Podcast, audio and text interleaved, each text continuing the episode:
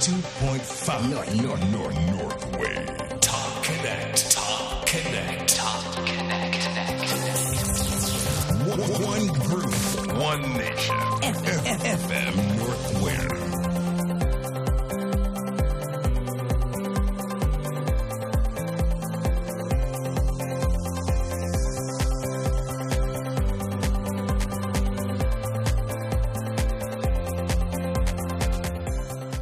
コネクト3分でわかるビジネスモデル。この番組は個人事業主から上場企業まで第一線で活躍する経営者がどんなことを考えビジネスを作り出しているのか明日から使えるビジネスのヒントを探る30分プログラムです。毎週2組の活躍するゲストをお迎えしてトップコネクト代表の内田正明氏がさまざまな切り口でインタビューしていきます。今夜がいよいよ最終回となります。ビジネスモデルの可能性を探る30分間あなたにとって次なる一手が見つかるかもしれません。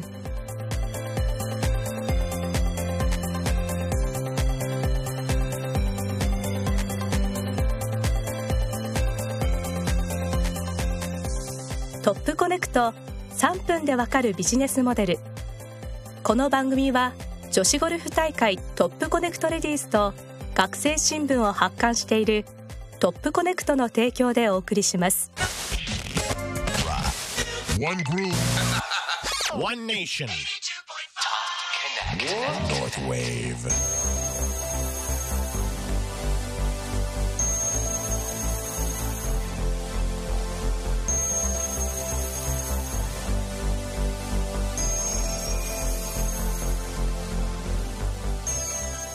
FM ノースウェーブお聞きの皆さんこんばんは。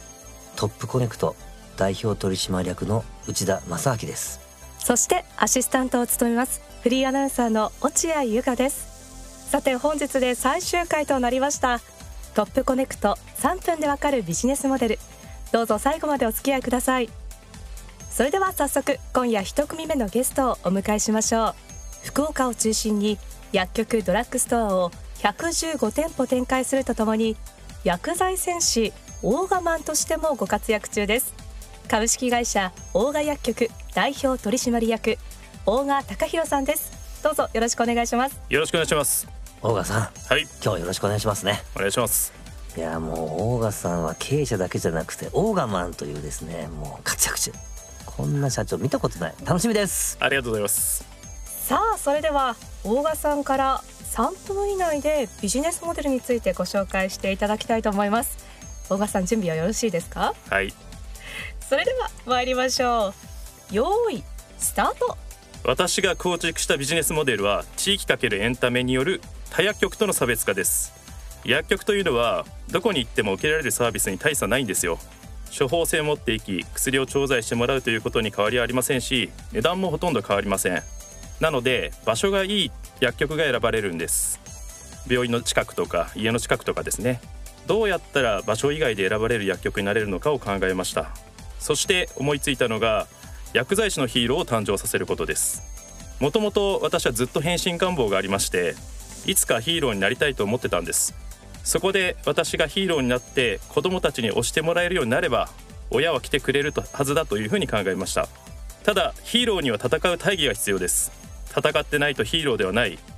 薬剤師はもともと医師に、まあ、薬漬け医療というのがありましてそれを防ぐために医療費を削減するために生まれ医薬分業が進んでいったと認識しています。なので薬剤師のヒーローである薬剤選手オーガマンの戦う大義は薬を減らすこととしました。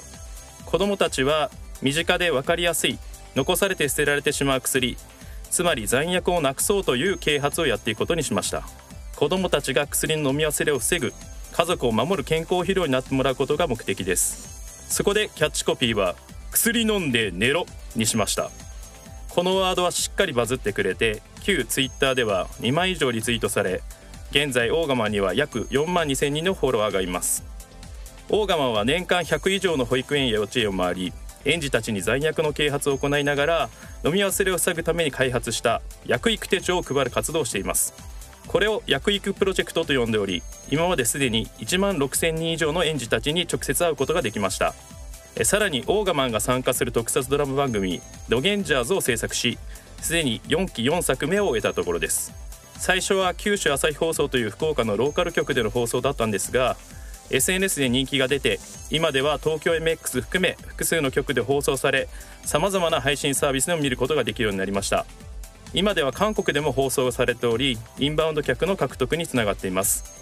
この番組はプロダクトプレイスメントといって作品の中の小道具などでスポンサー企業のサービスを PR する手法なんですがそれを使ってスポンサーを募り今では地場企業を中心に125社になりました。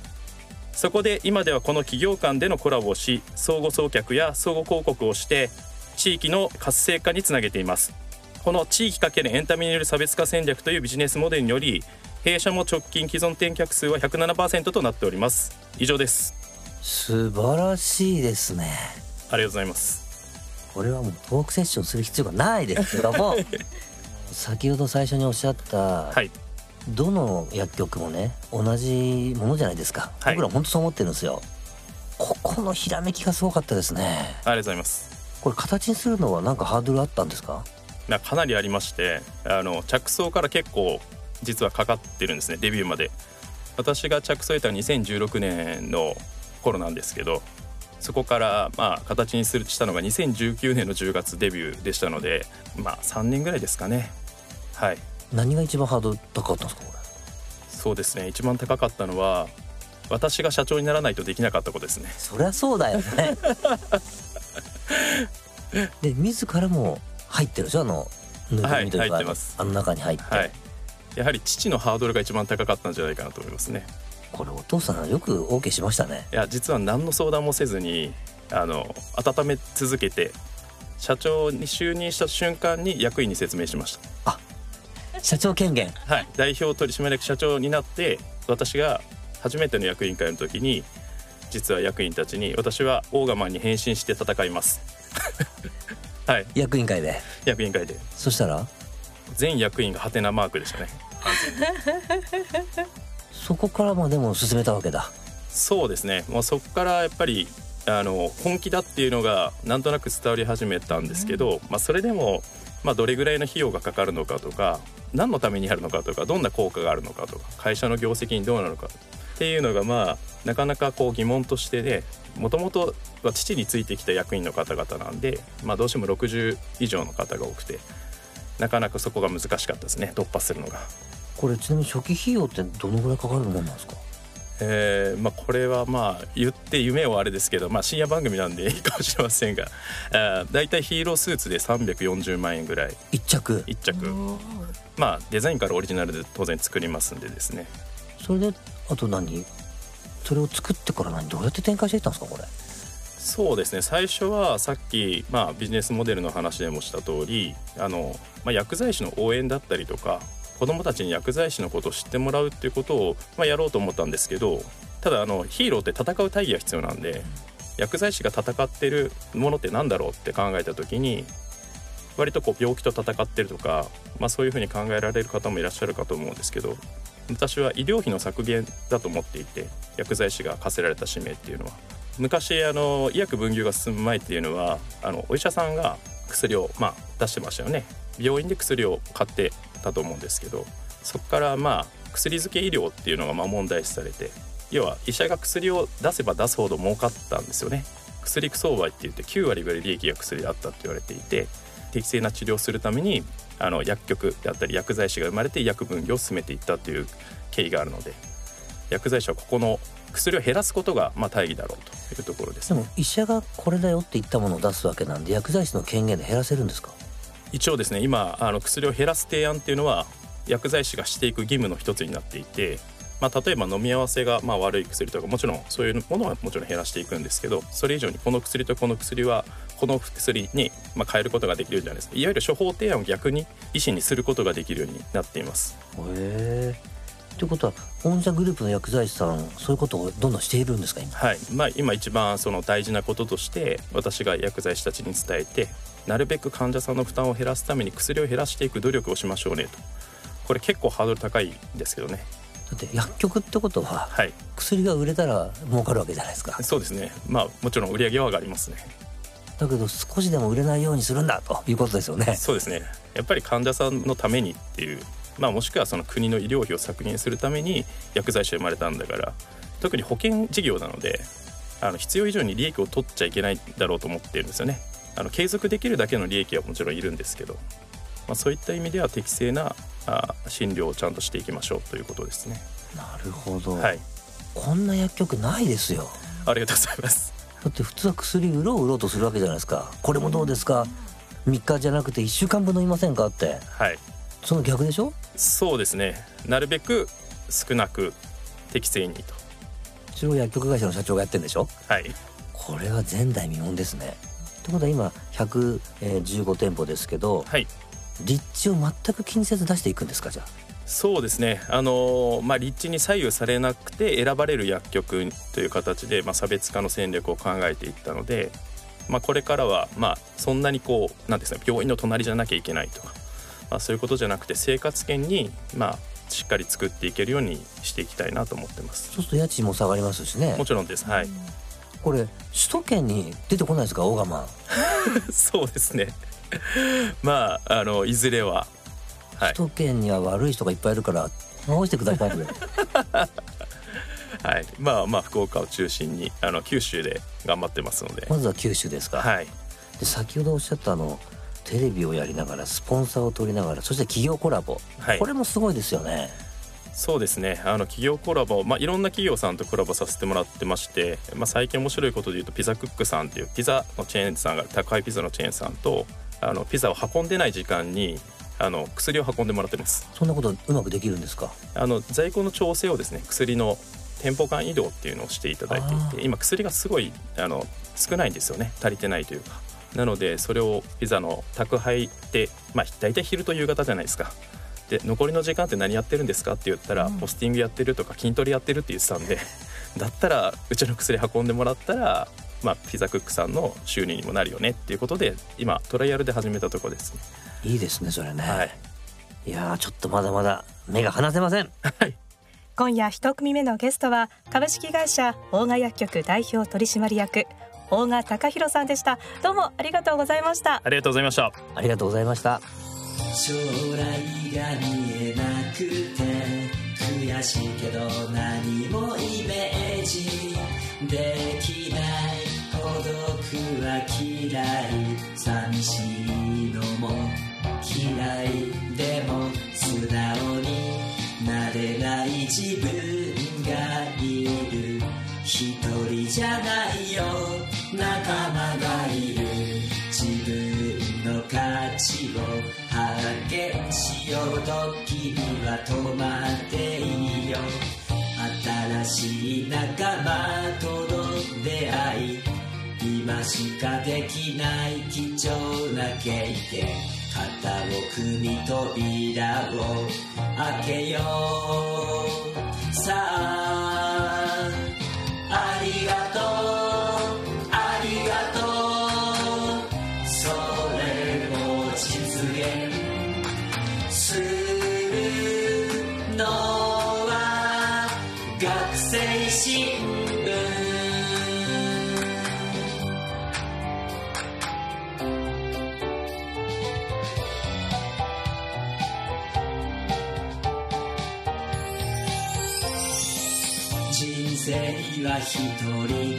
悔しいけど何相談すべきかわからない。迷いは嫌い。失敗するのも嫌い。でも進まなきゃいけない自分がいる。選んだ道は全て正解感謝を忘れちゃいけないよ諦めずに積み上げよう笑顔が溢れるさてここでトップコネクトからのお知らせです。35歳以下の男子ゴルファーを応援する大会トップコネクトカップが来年1月19日金曜日にイーグルポイントゴルフクラブで開催されます。ステップゴルフ株式会社と株式会社ゴルフパートナーがダブル冠スポンサーを務め賞金商品総額が1000万円となっております。プロテスト合格者またはベストスコア68以下の35歳以下の男子ゴルファーそしてこの大会を応援してくださる協賛企業や選手と一緒にラウンド希望の経営者のご参加を募集しております。詳しくはうちメディアのホームページをご覧ください。以上トップコネクトからのお知らせでした。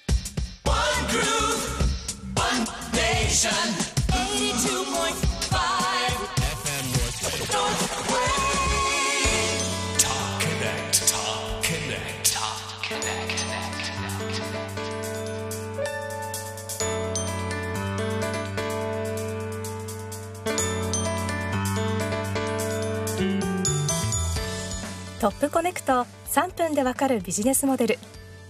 さあ続いては今夜2組目のゲストをお迎えしましょう。4社の持ち株会社として企業のリスクマネジメント事業を展開するアリスホールディングス株式会社の代表取締役松本和成さんです。どうぞよろしくお願いします。どうぞよろしくお願いします。松本さんよろしくお願いしますね。全国18地点そして120名のね、えー社員でいろんな企業のリスクマネジメントぜひとも今日楽しみにしておりましたよろしくお願いしますさあそれでは松本さんから3分以内でビジネスモデルについてご紹介していただきます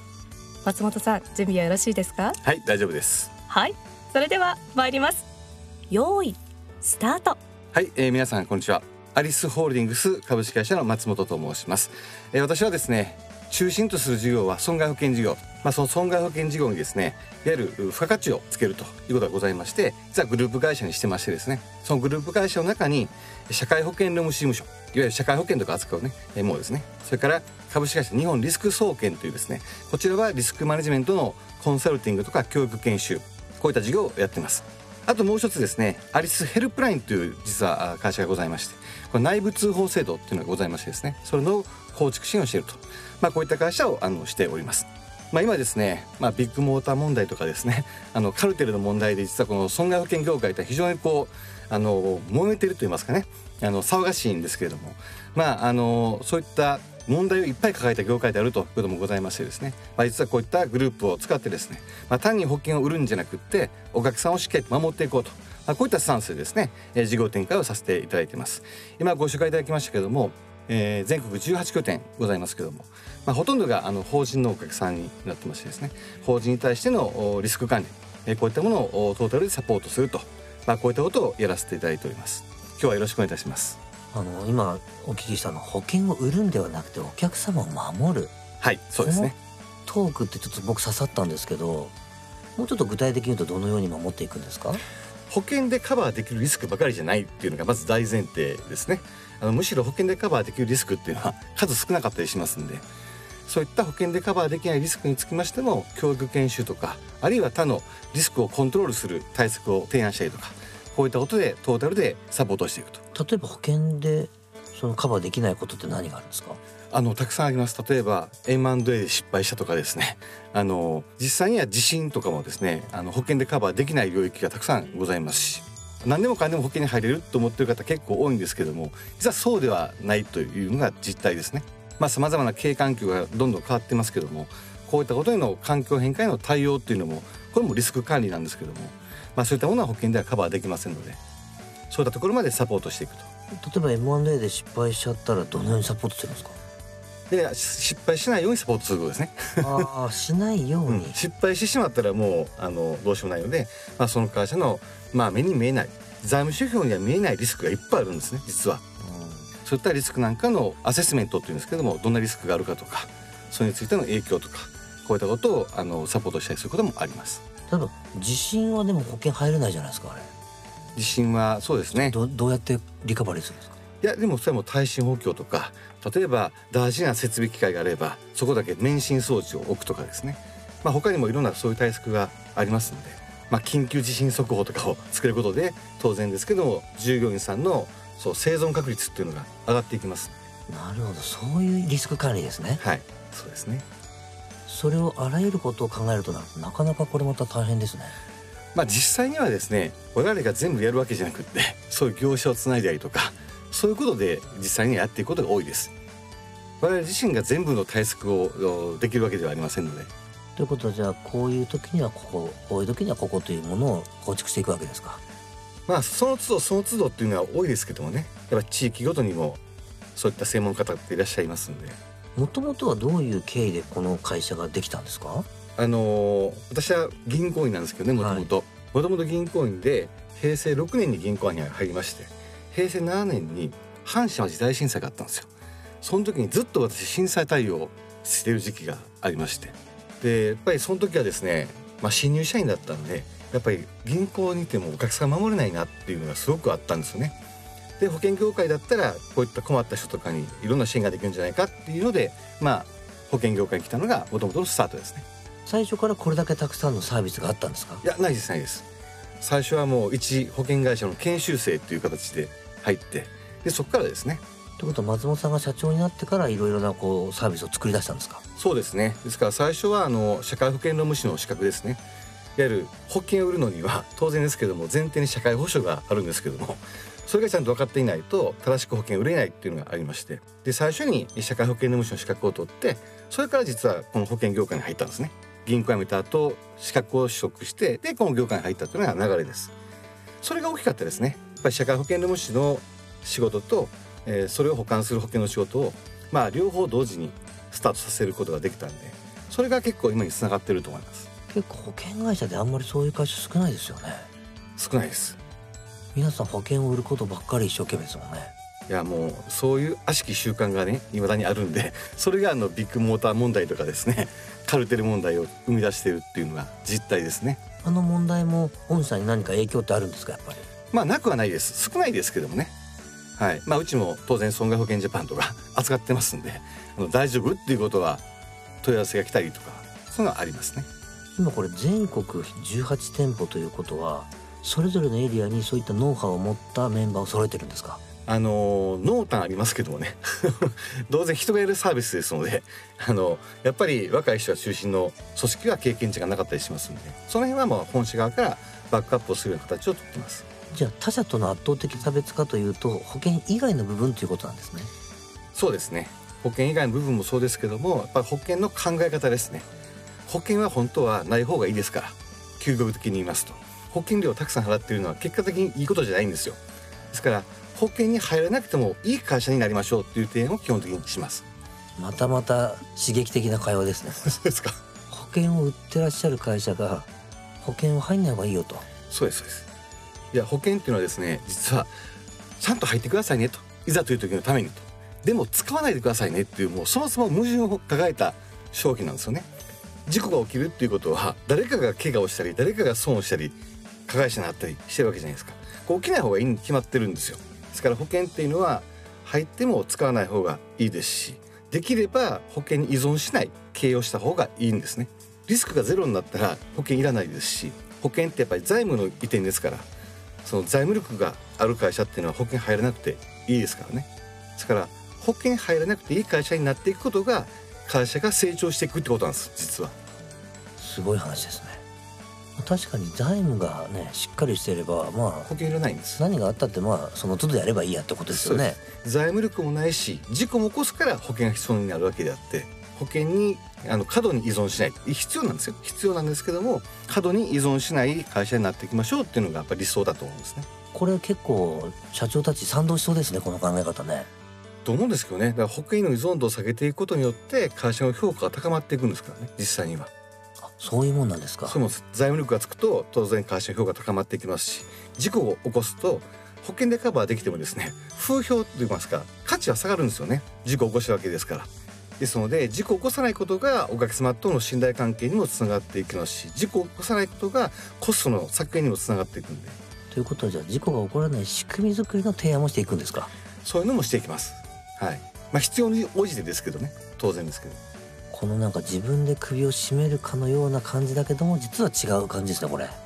あの絶対保険は必要なんですよ。ですからまあそれしたら保険料がどんどん減っていくじゃないかと思うかもしれませんけどもでもそんなことは全くなくってあのまだカバーできていない保険も多分たくさんあると思いますしね。なるほど。でまた次々これからも新しい保険を考えていくんですか？サービスをまあそうですね。リスクがどんどん変わってるんですね。今で言うと例えばサイバーリスクとか今ハラスメントの問題とかがねあったりしますけどもどんどん実はリスクって増えていってますのでそこに対して柔軟に対応しながらやっていくと。そういうことかなと思いますがどんどんどんどん新しいリスクに対しての対策を考えないといけないということですね。でも確かに時代時代でリスクって変わりますもんね。変わります。常にだから消費者は新しい保険を探してるわけですねじゃあこれね探してはないです意外と、ね、探してはいない探してないのでこちらからリスクをちゃんと伝えてあげると。保険に入るか入らないかじゃなくってリスクを伝えるのが僕らの仕事だと思ってます。決めるのはお客様で。決めるわけです素晴らしいおっしゃる通りです。さあそろそろお時間となりますのでここで締めさせていただきます。番組最後のゲストはアリスホールディングス株式会社代表取締役松本和成さんでした。どうもありがとうございました。どうもありがとうございました。ありがとうございましたさあ半年間にわたってお送りしてきましたトップコネクト3分でわかるビジネスモデル。本日で最終回ということで最後に内田さんからリスナーへメッセージをお願いできますか？まああの半年間お付き合いいただきましてありがとうございました、えーいろんな会社の仕事内容って分かってるようで皆さん分かってないと思うんですよね、まあ、それを3分間に凝縮させてもらうことによってぼんやりでもいいのでね世の中にはこんな仕事があるんだこんな会社があるんだということを知ってもらえたら幸いだなという思いでやってきましたまあこれを聞いているリスナーの方がですね、えー出てもらったゲストの会社さんになんかこう興味を持って場合によっちゃ入りたいとかもしくは仕事してみたいとそんな風に活性化できたらこれ幸いですね82.5 North, North, North, Northway. Top Connect. Top Connect. Top 82.5 Northway. Support Proven Station. トップコネクト3分でわかるビジネスモデルいかがでしたか半年間にわたってご愛聴誠にありがとうございましたあなたにとって次なる一手は見つかりましたかトップコネクト3分でわかるビジネスモデルまたいつかお会いしましょう